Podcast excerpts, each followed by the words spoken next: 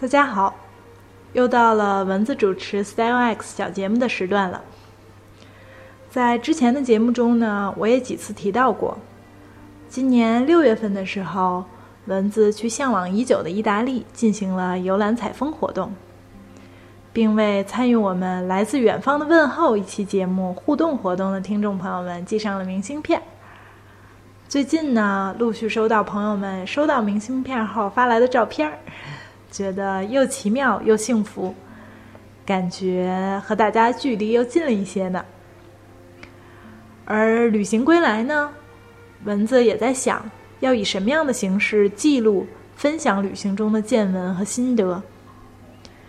一方面，旅行中的很多所思所感是非常私密的个人体验；另一方面呢，也确实有很多知识感想是希望和家人、朋友还有我们的听众分享的。包括行前准备时，也受惠于许多前辈的攻略游记，感觉自己也有责任将一些或独特或更新的信息留与后来者。具体哪部分的内容以什么样的形式放在什么原地中，文字还在摸索。而今天的 Style X 也算是探索中的一个小部分吧。文字还是通过推荐一本书和改编自这本书的同名电影。来聊聊此次意大利之行的第一站，威尼斯。而这本书就是托马斯曼写于一九一二年的中篇小说《魂断威尼斯》。一九七一年，意大利著名导演维斯康蒂将其搬上了银幕。德语文学大师托马斯曼的这部中篇小说呢，因为它的特色在于细腻生动的心理描写。和穿插其中的对美、艺术与道德的思考，情节本身呢比较弱、比较简单，所以大家也不必担心被剧透后影响欣赏。故事讲的是一位德国著名作家古斯塔夫·阿申巴赫，一辈子勤勉工作，严于律己，道德坚定。到了五十岁时呢，已经著作等身，功成名就，获封为贵族。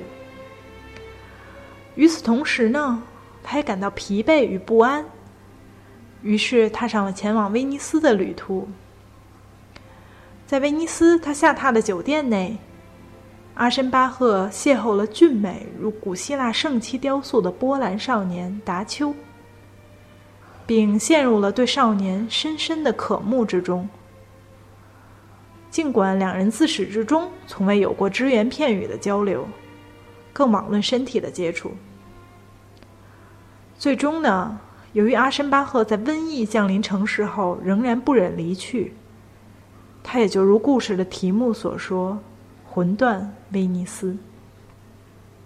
而那些纠缠着主人公的问题，比如艺术家究竟是通过智性的思考，还是感官的触动来捕捉美，比如艺术是否具有道德性等等，则留给了读者。而维斯康蒂在将小说改编为电影时呢，将主人公阿申巴赫的身份改为了音乐家。这与其说是改编，不如说是一种还原，因为人们普遍相信，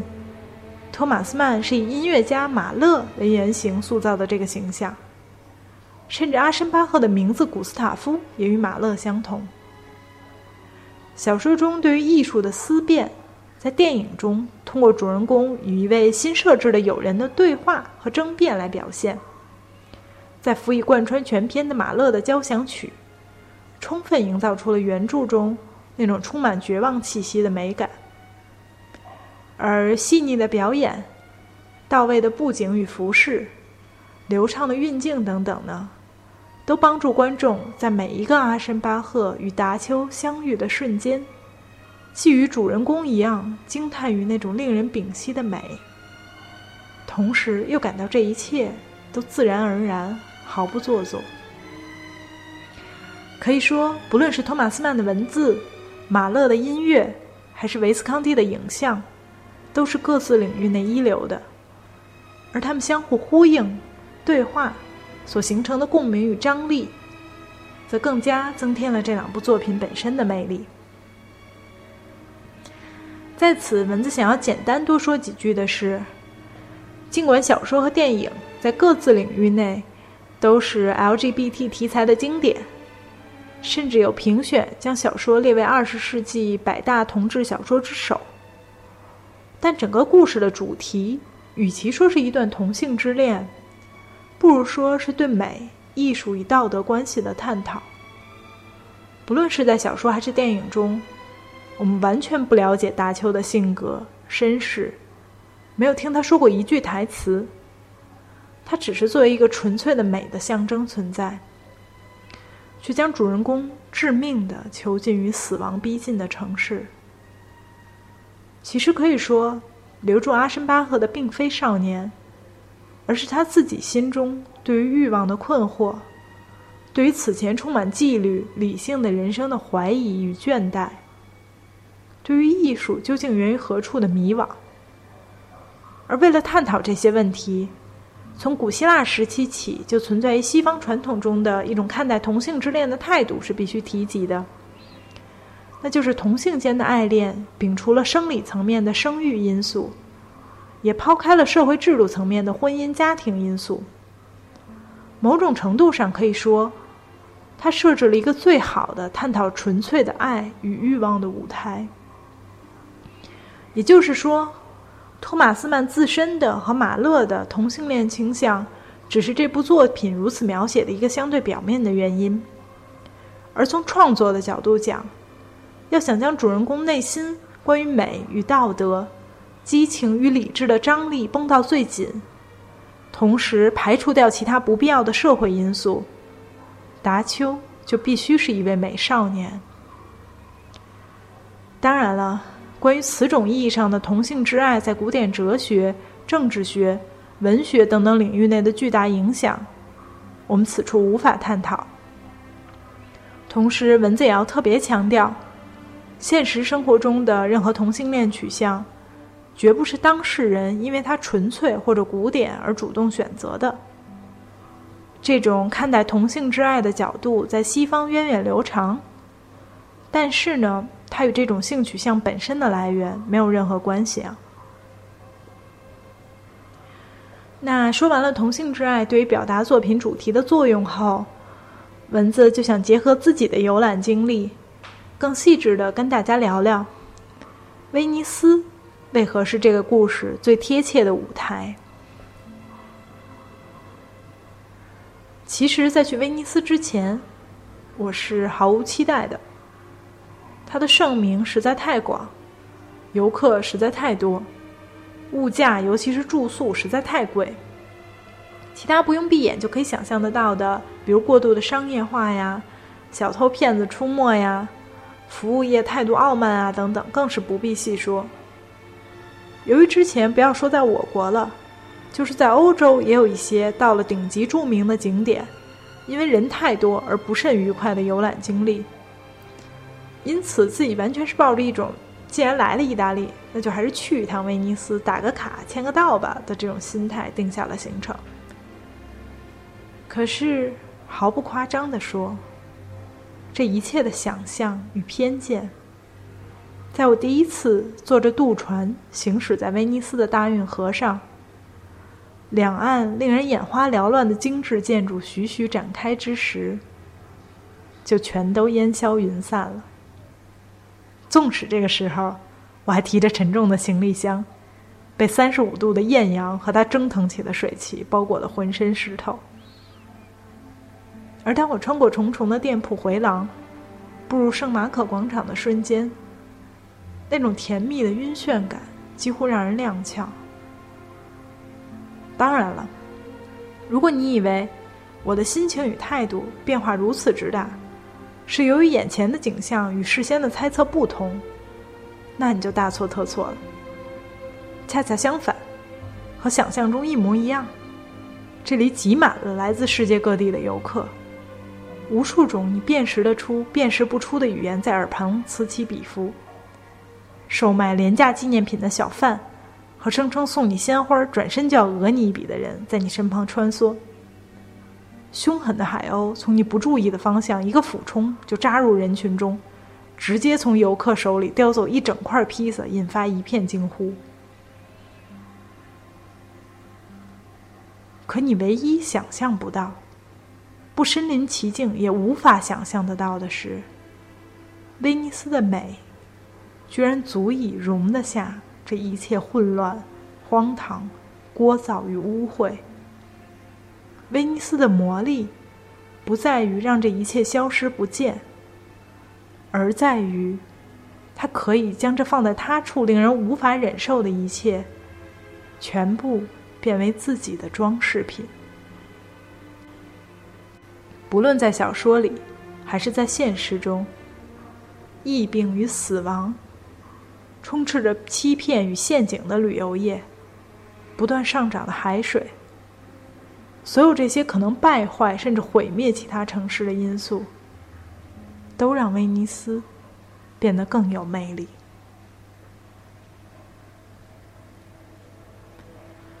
小说中呢，来自印度恒河三角洲的霍乱蔓延到阿富汗和波斯，再经由叙利亚的商船来到地中海的港口。十个、二十个、上百个，越来越多骇人的死亡出现在威尼斯这座水城，而官方为了维持旅游业，却只是喷洒些消毒药剂，同时宣称一切正常。在医院悄悄塞满了病人。运送尸体的小船繁忙的吓人之时，阿申巴赫遇到的每一个人，从酒店的工作人员到来演出的艺人，全部对他说：“什么事儿也没有，只是天气有些闷热。药剂是每年都要例行喷洒的，等等。”直到最后，真相还是由英国旅游局的人员告诉他的。而在现实中，稠密的人口。氤氲的水汽和夏季炎热的气候，使得威尼斯历史上也曾爆发过数次大型的疫病。其中，1576年的瘟疫夺走了威尼斯三分之一的人口，包括这座城市历史上最著名的画家提香。而1630年卷土重来的瘟疫则再次让数万人丧命。如今。安葬了提香的圣方济各会荣耀圣母教堂内，由他生前绘制的巨型祭台画《圣母升天》，依旧闪耀着动人的光芒。而1631年，为了感谢圣母在疫病中挽救了城市而兴建的圣母安康教堂，则成了大运河上最壮丽的建筑，永远的改变了威尼斯的天际线。而这些艺术与建筑的丰碑所给人留下的，却更多不是一种对抗疫病勇敢不屈的形象，而是一种在绝望中也要对美的拥抱。面对死神的肆虐，威尼斯的欺人当然有商业上的欺诈成分，可在他的自欺中，却又展现着一种令人无法抗拒的魅惑。也只有这样的城市。才能成为阿什巴赫内心中的疯狂最好的映射。小说的第三章中，初到威尼斯的阿什巴赫只想搭乘贡多拉到码头，再换乘汽船去往他下榻的丽都岛。但船夫根本无视他的要求，只一个劲儿的向着丽都岛划去。而在他打算问问船夫这一趟打算宰他多少钱时，船夫却只是回答：“您会付的。”这里看中文也许还不是很明显，但在比如英译本中，船夫的回答：“You will pay。”则带有明显的一语成谶的气息。最终，船夫因为所谓没有执照而莫名消失，而没有付钱的主人公，则最终交付了生命。因此，几乎所有的解读者都将这一段乘船的描写视为是对冥河与死亡的暗示。但不要忘了，船夫还说了一句：“您搭我的船很舒服。”而阿申巴赫则承认。就算是你看上我的现金，从我背后一脚把我打进冥府，我现在搭你的船，还是很舒服。死亡辉映着舒适，危险蕴含于美中。这才是完整的威尼斯。现如今的水城呢，当然没有了瘟疫的巨大恐怖。但小说中描述的混乱的服务、商业的陷阱，却几乎可以说是有增无减。出来时的主人公心神不宁，曾一度想要离开，但酒店将他的行李错误地送往了其他的城市，他只好留下来等行李送回，却因此意识到自己根本就不想离开。而一百余年前的这段描写，几乎可以无缝嵌入如今我的旅行。阳光猛烈，穿过把天空染成蓝灰色的云雾。水声汩汩，拍击着木板和石头。船夫在呼喊，半是警告，半是问候。依照奇特的协议，远远的从这座迷宫的静谧中得到回答。从高处的小花园里。一球球伞形花朵越过残破的围墙垂下，有白有紫，带着杏仁的香气。阿拉伯式的窗框倒映在浑浊的水中。一座教堂的大理石台阶直伸进水里。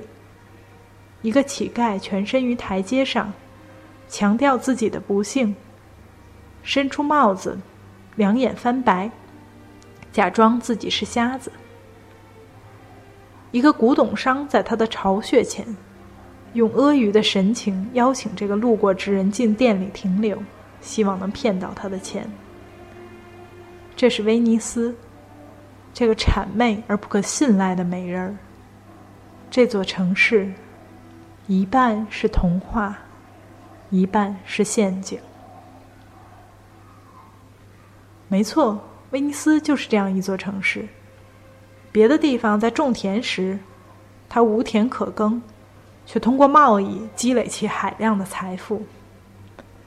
别的地方发展起手工业作坊时，它已经率先开始了金融业的巨额吞吐；别的地方工业化了，它的航运贸易早已衰落，却又依靠艺术与旅游重获生机。早在十七、十八世纪开始。欧洲各国的贵族青年们就纷至沓来，在这里狂欢、赌博、吟诗作乐。而从拜伦的诗歌到特纳的绘画，从歌德的散文到今天我们所谈的托马斯曼的小说和维斯康蒂的电影，所有这些旅人有关威尼斯的创作，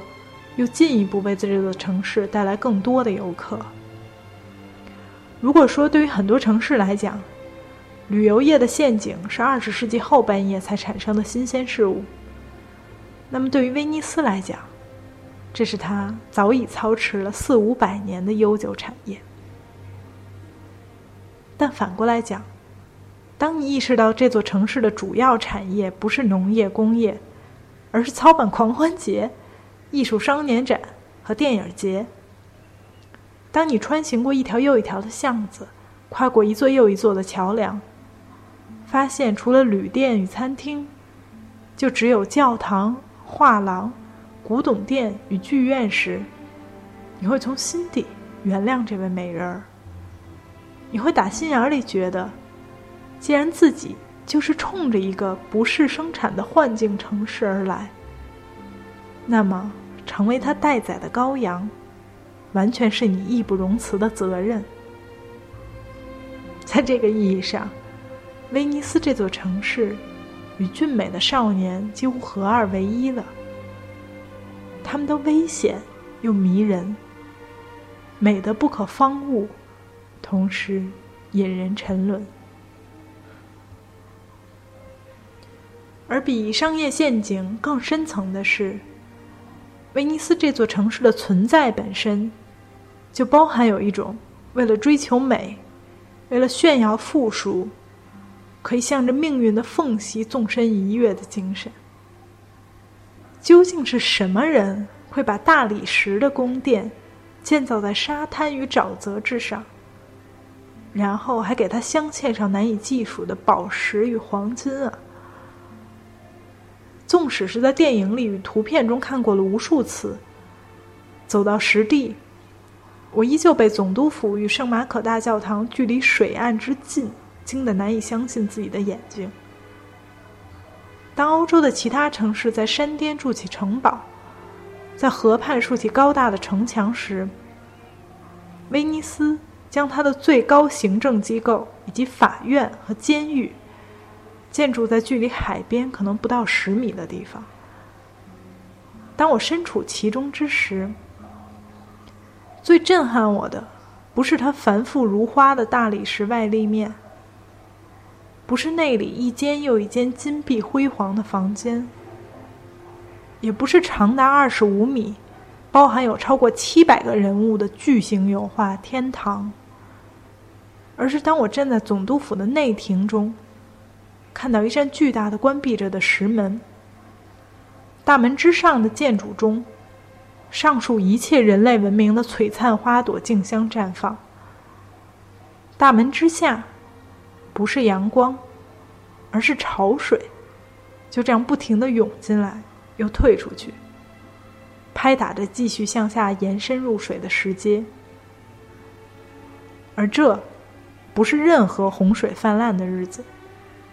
甚至不是一日之内涨潮的时刻。全球变暖，海平面上涨，周围城市工业采集地下水，导致整个威尼斯泻湖加速沉降。这些现代病当然是威尼斯面临的巨大挑战。可就算没有这些，这座城市的设计与布局，依旧充满了令人难以置信的自信和赌博般的挥霍。就这样，把用无尽的财富、无量的时间、无穷的劳动创造出的美，抛掷在命运面前，赌你敢不敢将我毁灭？因此，再也没有任何地方比威尼斯更适合阿申巴赫沉思：人为何会在面对永恒之美时受到惊吓？也没有任何地方，比威尼斯更能让阿申巴赫懂得，美，是我们唯一能以感官接收、以感官承受的精神形式。